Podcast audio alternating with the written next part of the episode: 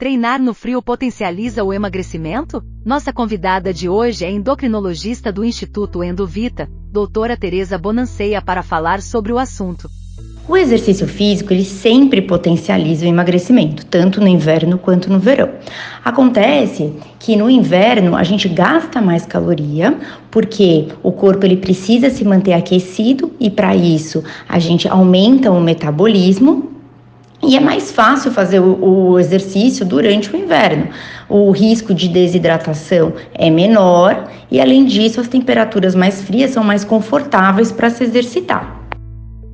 Obrigada por sua audiência. A informação salva vidas.